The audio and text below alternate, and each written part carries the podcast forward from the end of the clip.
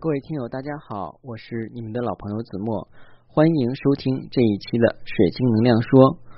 如果有喜欢水晶或者对水晶疗愈感兴趣的朋友，可以加小编的微信：r o g r x c 一九八六，在每一期节目的文字介绍里都有小编的微信，可以添加我。添加的时候请备注“水晶能量说”。好，接下来我们开始今天的节目。那今天呢，我们的节目内容呢是关于银啊这个矿石来展开的。一般来讲的话呢，我们很多人认为水晶疗愈说里边的东西呢都是以水晶为主，呃，其实不然。所有跟大地母亲有链接的这些矿物质，包括像硅化木、琥珀、呃水晶、石榴石、蓝铜矿、绿松石，以及我们的金子和银子，都已经涵盖到我们水晶疗愈体系之内。那我在做水晶疗愈的时候呢，一般会使用用纯银包边的这些晶石。那为什么要选取纯银包边呢？那我们今天就要展开这个话题了。呃，从古至今呢，银子一直作为我们的这种很贵重的金属。虽然它不像金子那样贵重，但是银子呢，一直也充当着货币的角色。所以我们在政治课本上曾经学过这个。呃，金银的话充当这个流通的货币。那银子本身的话呢，它有很独特的特性。呃，银子有什么样的特性呢？呃，首先来讲的话呢，银子呢一般都会有银白色。那它如果是氧化呢，会变成灰黑色。光泽呢一般是属于金属的光泽。那银子的硬度是比较低的，它只有二点五到三。所以如果用银子去猫边的话呢，我们一般会选择九二五银。什么叫九二五银呢？九二五就是含银量是百分之九十二点五的银子，那剩下的那百分之七点五呢是其他的一些金属。呃，很多人呢在前两年可能还知道，就是有些人流行带藏银和苗银。那藏银跟苗银的含银量一般是在百分之三十，那呃苗银是含银量差不多百分之三十左右，那藏银可能含的更低。其实藏银还有一个别名，就叫做白铜，因为含银量很少，含铜量和其他这个呃铁和其他的成分的话比较多，所以有很多人在藏银跟苗银的饰品的时候会起一些过敏反应。那这些过敏反应呢，就是这种金属敏感体质的人。金属敏感体质的人戴了这些非金银的物品以后，会出现这个呃手指或者说所佩戴的这个皮肤呢。会红肿，然后刺痒啊，戴的时间长的话，可能还会起这个水泡，嗯，非常难受。为什么我有这种体验？因为我就是金属过敏者，所以我平时都是不敢戴手表的，因为手表背面的那个壳，还有就是手表表带的那个表环，它是金属环的。一般来讲，我即使不戴塑胶表。或者是皮带的表的话，那个环必须是金属的，否则的话戴几次以后，如果是塑料的就会断开。也就是说，金属的那个表的那个扣针，它可能也是会对我造成一定过敏。呃，现在很多人说要戴那个钛钢的那个首饰或者钛钢的手表防过敏的，因为我没有戴过，之前我可能也有戴过，但是不知道是不是真的钛钢。呃，说的是。手术光防过敏，但是戴两天以后，整个胳膊的话就刺痒起来，然后起了很多小小泡泡一样的东西。呃，自那以后呢，我就开始对银的物品的话比较着迷，因为我觉得金子还是比较贵，呃，这是事实。呃，因为我们不可能话一天到晚的换金饰，这是第一点。第二点的话呢，就是金子跟白金的话，它的款式还是相对来说要说少一点。一般像我们去。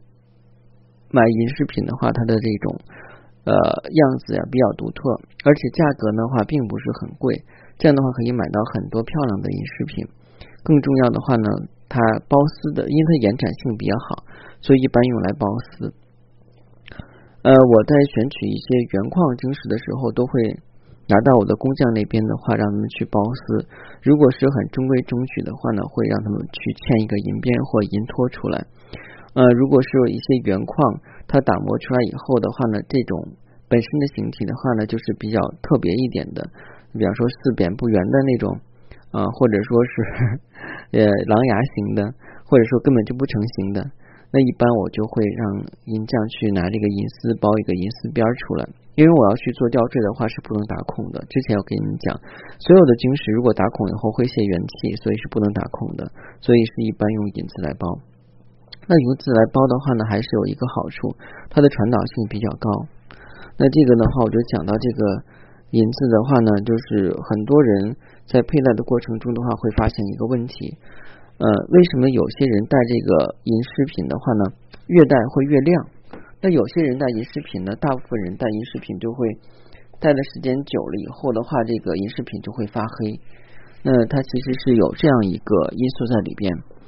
一般来讲呢，体质好的人呢，戴这个银饰品会越戴越亮。呃，因为人体的汗液里边的话有酸啊、硫等物质，当硫与银结合之后呢。银饰表面就会形成一层黑色的硫化银膜，开始呢会表现出来一些细小的小斑点，然后慢慢扩散成片，也就是我们平时人所说的这个银垢，逐渐变成黑色，影响到了银饰品的表面光泽。那平时我们如果不佩戴银饰品，放的久了以后，也会出现这种氧化的问题。嗯，因为我们的空气中的话呢，也会含有硫啊。硝酸和一些氧化物，这些都对银有一些腐蚀作用。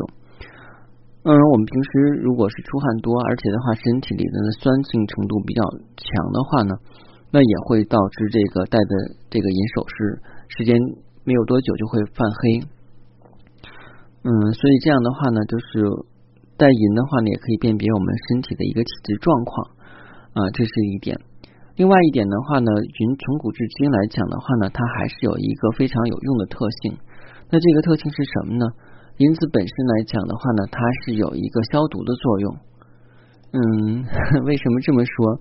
我们在电视影片里边都看过，用这个银钗呀，然后还有一些银子的东西的话来去检测有没有有毒，什么砒霜呀？哎，古代测试砒霜的话，一般都是会用嗯这个银子来测。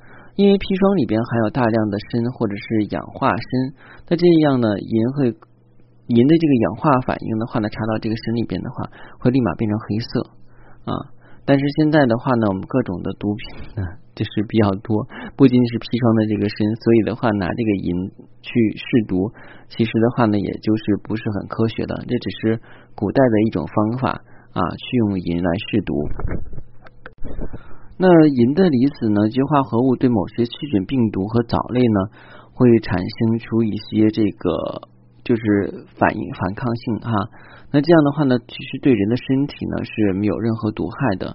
所以的话，很多人就会喜欢用银碗、银筷子，因为这样的话可以起到一定的杀毒作用。嗯，在二十世纪初期的话呢，有人也曾经把银币，一般国外来讲的话，把银币放在牛奶中，可以长期来保存牛奶，因为那个时候没有冰箱。那银可以去杀菌的话呢，已经是在很多的地方的话就有运用，包括像我们说的那个银离子袜，也就是杀菌除臭的啊，那里边的话还有银的物质。那我今天去讲的话呢，用银包丝包边儿，这个的话有一道理，就是的话呢，银的这个传导性、抗菌性以及它的这个本身能量体的话呢，都非常适合我们每个人去佩戴，所以大家在选择一些。这个零星饰品的时候，不妨的话去选择由这个银丝来包边的东西。那之前也有人问我说，这个你如果去用银丝的话，所有的价值成本就会提高。我们举个例子来讲哈，如果我去用这种钢丝，或是用铜丝，甚至用就是抛光的这种铁的这种亮光的那种镀膜的那个铁丝去包这些晶石的话，它成本会非常非常低。但是这些东西的话，也会大大去折扣我们这些晶石的疗愈作用。第一呢，这些晶石是要起到疗愈作用；第二的话呢，要对我们所有的顾客不能产生一定的副作用。如果是铜丝啊、铁丝或是钢丝的话，包边时间长了以后，他们有些过敏体质人越越戴会越不舒服，因为会起反应。那这样的话呢，就会。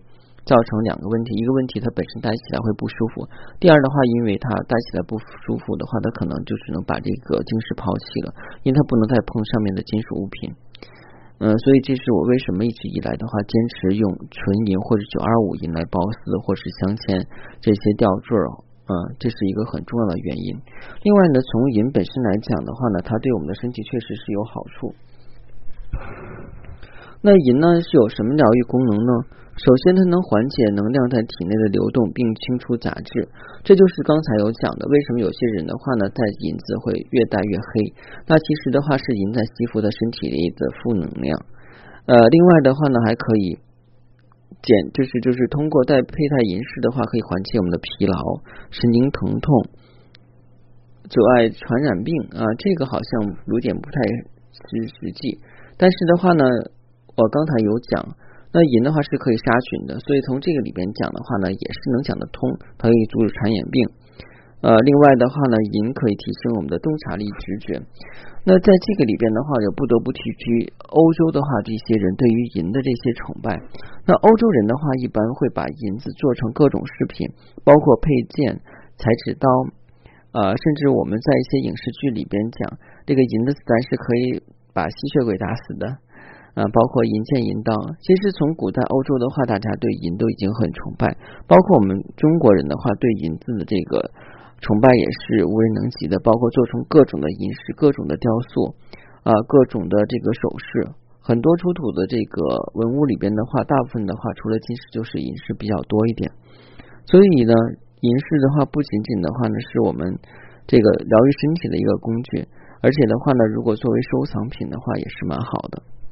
那曾经我还有一个非常荒谬的想法，因为我就在想的话，那趁着现在还有钱的时候，可以多攒一些银饰品。因为如果要是一旦出现问题，货币贬值了或者其他的问题，那银子是通用货币嘛？你到哪个国家的话，拿一块银子还不能换一换一口饭吃吗？开玩笑哈，但是这个是事实啊，因为那个金银的话就是天然流通的货币嘛，因为从古至今都是这样，而且每个国家都是这样的。那今天呢，听完小斌的分享以后，如果大家有什么对晶石，包括对我们的一些银饰品有想法的话，可以加小斌的微信 r o j e r x c 一九八六，在每一天的这个音频的文字简介里边都会有小编的微信。呃，因为我为什么今天有想去讲银子？因为我昨天晚上的话呢，又托朋友从那个。另外的话呢，给我带了很多银饰品，但是还没有寄到，而且很多都是老银子。如果大家喜欢的话，可以跟小编加一个微信，然后我们再沟通。谢谢大家收听我们这一期的水晶能量说，感谢大家，再见。